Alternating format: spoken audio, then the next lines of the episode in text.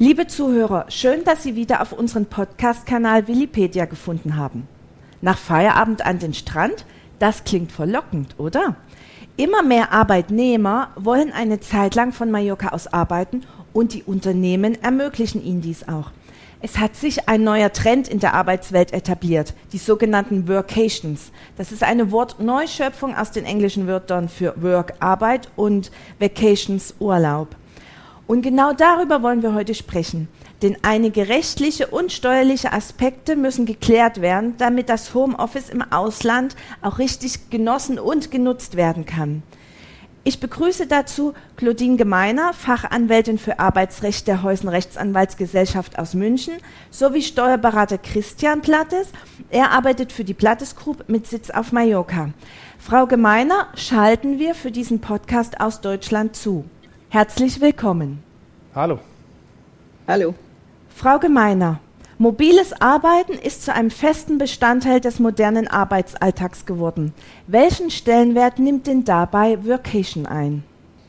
Also zunächst einmal ist festzuhalten, dass ja alle, sowohl Arbeitgeber als auch Arbeitnehmer, in der Pandemie gelernt haben, dass man nicht immer im Büro sitzen muss, sondern dass auch das mobile Arbeiten vom Homeoffice aus oder von anderen Orten aus sehr gut funktioniert. Das ist einer der wenigen Vorteile, die wir von der Pandemie in die Arbeitswelt mitnehmen. Und zunehmend kommt der Wunsch auf, gerade auch bei, bei jüngeren Arbeitnehmern, dieses mobile Arbeiten auch vom Ausland aus ähm, zu betätigen. Und das äh, führt dazu, dass man hybride Arbeitsplätze einrichtet. Das heißt, die Mitarbeiter sind tageweise im Office oder auch wochenweise und dann wieder wochenweise im Ausland oder eben anderweitig mobil tätig. Insbesondere hat das Vorteile, wenn man Vertrauensarbeitszeit mit dem Arbeitgeber vereinbart hat, dann kann man sich auch mal mittags an den Strand legen und dafür abends länger arbeiten. Damit verschmelzen Urlaub und, und Arbeit und die Lebensqualität für, für Arbeitnehmer, die sogenannte Work-Life-Balance, kriegt natürlich positive Impulse und genauso ist es für Arbeitgeber ein, schönes ja ein schönes Add-on, was sie den Mitarbeitern anbieten können und was viele junge Mitarbeiter jetzt auch bereits bei Einstellungsgesprächen erfragen. Und fürs Recruiting ist das sicherlich eine ganz, ein ganz wichtiges Asset, damit man also wirklich junge Talente generieren kann und fürs, fürs Unternehmen gewinnen kann. Herr Plattes, nach Ihren Erfahrungen als Steuerberater auf Mallorca, wollen denn immer mehr gerade junge Menschen eine Zeit lang von der Insel aus arbeiten? Definitiv ja. Junge Leute ähm, denken darüber nach, wo und auch mit wem sie ihr Arbeitsleben verbringen. Da bietet sich Mallorca natürlich extrem an. Im Normalfall war jeder mal hier, sei es durch den Familienurlaub, Urlaub mit Freunden oder weil, was weiß ich, ein Verwandter eine Finca hier hat. Man schätzt die Insel für das unschlagbare Wetter, die gute Infrastruktur und auch eine gute Anreise. Ähm, das Gesellschaftsleben ist natürlich auch extrem cool.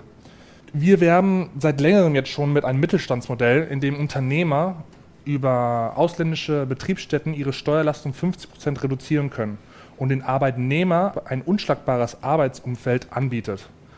Unseres Erachtens muss man den Weg sogar einschlagen, da der Kampf um Talente ausgebrochen ist. Die Nachfrage wächst sehr, da die Produktivität und Verbundenheit mit den Unternehmen steigt. Ich sag mal so, wer kann anbieten, seine Mitarbeiter nach Mallorca zum Arbeiten zu schicken?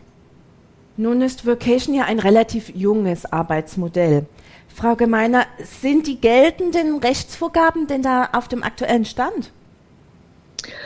Nein, das ist so ein bisschen das Thema, was wir ja auch in der Pandemie schon kennengelernt haben mit Homeoffice und mobilem Arbeiten. Da gab es auch einige Gesetzesänderungen, um äh, die ganze Situation, also um die rechtliche Situation der tatsächlichen anzupassen. Das beispielsweise gilt das für die gesetzliche Unfallversicherung, die jetzt auch äh, vom fürs Homeoffice und mobiles Arbeiten ausgeweitet wurde. Allerdings ist es so, dass man immer noch aufpassen muss, dass man ähm, nicht mehr als ein halbes Jahr im Ausland verbringt, weil ansonsten Arbeits- und Sozialrecht Implikationen mit sich bringen, die für den Arbeitgeber schwer zu handeln sind. Also das ist immer noch ein Thema, auf das man unbedingt achten muss, weil die Flexibilisierung der, der Arbeitswelt ist durch die, sind durch die rechtlichen äh, Rahmenbedingungen da durchaus Grenzen gesetzt. Und es wird sicherlich noch einige Jahre dauern, bis da ähm, auch das Gesetz angepasst wird. Welche Voraussetzungen für mobiles Arbeiten auf Mallorca müssen denn derzeit erfüllt sein? Also es muss mit dem Arbeitgeber ganz klar eine Vereinbarung getroffen werden, dass mobiles Arbeiten möglich ist. Zudem, dass mobiles Arbeiten auch im Ausland möglich ist. Und dann muss eine klare Regelung, wie schon erwähnt, da sein, dass man mehr als die Hälfte der Arbeitszeit nicht auf Mallorca verbringt, weil ansonsten das spanische Arbeitsrecht greifen würde, auch wenn ein Arbeitsvertrag mit einem deutschen Arbeitgeber besteht. Dies jedoch nur im Hinblick auf die Rom I-Verordnung. Das heißt, der Arbeitnehmer könnte sich dann die für ihn jeweils günstigeren Regelungen aus der jeweiligen Rechtsordnung raussuchen. Das heißt, ähm, beispielsweise kennt das deutsche Arbeitsrecht keine gesetzliche Abfindungsregelung in Deutschland. Wenn ein Arbeitnehmer gegen seine Kündigung vorgeht, dann kann er nur einklagen, dass er seinen Arbeitsplatz behalten möchte. Die Abfindung, ähm, dass die regelt man dann einvernehmlich im Rahmen einer Güteverhandlung, aber da gibt es keine, keine gesetzliche Regelung. Im spanischen Recht ist das anders. Im spanischen Recht gibt es klare Regelungen, welche Abfindungen einem Mitarbeiter nach der Kündigung zustehen. Und das kann natürlich für deutsche Arbeitgeber eine unangenehme Überraschung werden. Zudem muss man bedenken, dass jeder Arbeitnehmer, auch wenn er nur eine Minute oder eine Stunde im Ausland arbeitet, eine sogenannte A1-Bescheinigung benötigt, um die Sozialversicherung weiterhin nur in Deutschland zahlen zu müssen. Führt er diese nicht mit sich, besteht das Risiko, dass sowohl ähm, Spanien als auch Deutschland Sozialversicherungsbeiträge äh, geltend machen für den Zeitraum, in dem der Arbeitnehmer in Spanien tätig, vor Ort tätig ist. Herr Plattes, gibt es denn dabei auch spanische Besonderheiten zu beachten? Definitiv. Also ähm, der Arbeitgeber hat hier in Spanien bzw. in Deutschland, wenn er hier eine Betriebsstätte hat, Compliance-Vorschriften zu beachten. Wenn man die nicht einhält, kann eine Buchhaltung oder eine Buchführung hier in Spanien geschätzt werden vom deutschen Finanzamt.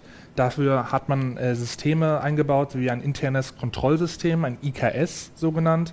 Man muss schauen, dass es eine, ein Transfer Pricing Agreement gibt, ein Vertrag, in dem äh, festgestellt wird, welche, wie das Mutterunternehmen äh, das Tochterunternehmen, also die Betriebsstätte, gegenübersteht. Dann gibt es verschiedene länderspezifische Steuersysteme und Programme, die dann benutzt werden, auf die man achten muss. Hier kommt dann die Frage, wie, wie integriere ich die Buchhaltung der, der Betriebsstätte in, das, in die Mutter und auch von wo wird der Arbeitnehmer bezahlt ist der Vertrag, wenn, jetzt, wenn ich einen Arbeitnehmer jetzt nach Spanien schicke für ein paar Monate oder wie Frau äh, Gemeiner schon gesagt hat, für ein paar Tage, dann muss ich äh, schauen, von wo ist, der, wo ist der Vertrag? Ist der weiterhin in Deutschland? Geht er jetzt nach Spanien über für eine Zeit? Ähm, das hat dann Einbehaltungsprobleme. Das sind Themen, die Arbeitgeber definitiv berücksichtigen müssen. Auch ein großes Thema, was wir, mit, mit dem wir sehr oft konfrontiert sind, ist die äh, ungewollte Betriebsstätte. Heißt, ich bin jetzt als äh, Unternehmer äh, tätig in Deutschland, bin jetzt eine Zeit lang auf Mallorca, weil ich hier eine Immobilie habe und äh, arbeite von hier aus. Dann äh, stellt sich die Frage, arbeite ich für den spanischen Markt? Sieht der spanische Staat an, dass ich hier eine Betriebsstätte habe, weil ich von hier aus arbeite? Solche Themen sind extrem kritisch und risikobelastet. Die, da sollte man definitiv mit dem Steuerberater sprechen und davor ähm, dann die jeweiligen Anmeldungen machen, wenn es denn so kommen sollte. Beim Arbeitnehmer müsste man dann schauen, wie Frau Gemeiner dann schon angesprochen hat, ist ein ähm, Arbeitnehmer ansässig in Spanien, wenn er hier arbeitet. Da gibt es dann die klare Regelung, die man bestimmt auch schon mal gelesen hat, die 183-Tage-Regelung wie viel Zeit verbringe ich hier. Ich darf nicht mehr als das halbe Jahr hier in Spanien verbringen. Um ein Fazit zu ziehen, was ist denn für gelungene Vacations auf Mallorca nötig? Also ich glaube, ähm, Workation ist möglich und ist auch sehr vorteilhaft für Arbeitgeber und Arbeitnehmer. Also steuerlich kann ich nochmal drauf das unterschreiben, mit den 50% Steuerreduzierung, das super, super attraktiv ist. Andererseits, ich, man muss definitiv mit seinem ähm, Steuerberater und mit seinem äh, Rechtsanwalt oder äh, mit Frau Gemeiner am besten dann auch reden, um ähm, Risiken zu vermeiden. Äh, wenn das alles beachtet wird, steht der Workation äh, nichts dagegen. Ja, also ich denke auch, dass es ein wunderbares Tool ist, was man anbieten kann, um eben gerade junge Talente zu gewinnen. Jetzt kommen die geburtenschwachen Jahrgänge, das heißt, es kommen Arbeitnehmer, die sich quasi aussuchen können, wo sie hingehen. Das ist, ist was Neues für die, für die Unternehmer und für die Arbeitgeber und macht das natürlich deutlich schwieriger. Man muss also viel anbieten, um junge Talente für sich zu begeistern. Und da ist Vacation sicherlich ein ganz, eine ganz tolle Geschichte. Allerdings muss man auf Arbeitgeberseite auch schauen, dass man die bereits geschilderten Risiken so ein bisschen im Griff behält. Und da ist es sehr vorteilhaft, wenn man beispielsweise in den Regularien zum mobilen Arbeiten vorsieht, dass die Mitarbeiter nicht mehr als drei Monate im Jahr im Ausland verbringen dürfen, beziehungsweise dort arbeiten dürfen weil hinzukommt, die 183-Tage-Regel sind Kalendertage und keine Arbeitstage. Das heißt, wenn jemand zusätzlich Ferien und Wochenenden auf Mallorca verbringt, dann kann man ganz schnell ähm, den Blick darauf verlieren, wann die 183 Tage erreicht sind, gerade von Arbeitgeberseite. Und wenn man dann von vornherein die Tätigkeit auf Mallorca auf drei Monate begrenzt dann muss, muss der Mitarbeiter auch nicht darlegen, wie viel Wochenenden und Urlaubstage äh, oder Feiertage er auf Mallorca verbracht hat. Das ist für beide sicherlich eine Erleichterung und bietet aber auch genügend Flexibilität für den Mitarbeiter. Definitiv. Da nochmal eine Anmerkung zum, zu Praxisfällen, die wir haben. Ähm, in den Fällen, wo das, ich sag mal, sehr sehr nah gerechnet wird. Also ich sag mal, wenn einer 180 Tage oder 175 Tage hier auf Mallorca sein möchte, um nicht ansässig zu werden, ist es in der Regel so, dass man die Tage definitiv überschreitet, weil das Arbeitsfinanzamt äh, sagt, selbst wenn ich um halb zwölf abends hier lande, ist das ein Ansässigkeitstag, den ich hier habe. Und in der Praxis wird das immer überschreitet, weil Mallorca einfach so attraktiv ist. Ja, herzlichen Dank für das Gespräch. Der Verlängerung des Urlaubs auf Mallorca steht also im Einvernehmen mit dem Arbeitgeber nichts im Wege und bietet natürlich auch für beide Seiten viele Chancen. Ihnen, liebe Zuhörer, danke ich für die Aufmerksamkeit. Sollten Sie weitere Fragen zum Thema haben, helfen wir Ihnen natürlich immer gern im persönlichen Kontakt weiter. Alle Kontaktmöglichkeiten sowohl zur Heusen Rechtsanwaltsgesellschaft als auch zur Plattes Group finden Sie im Beschreibungstext des Podcasts eingeblendet. Vielen Dank, bis zum nächsten Mal.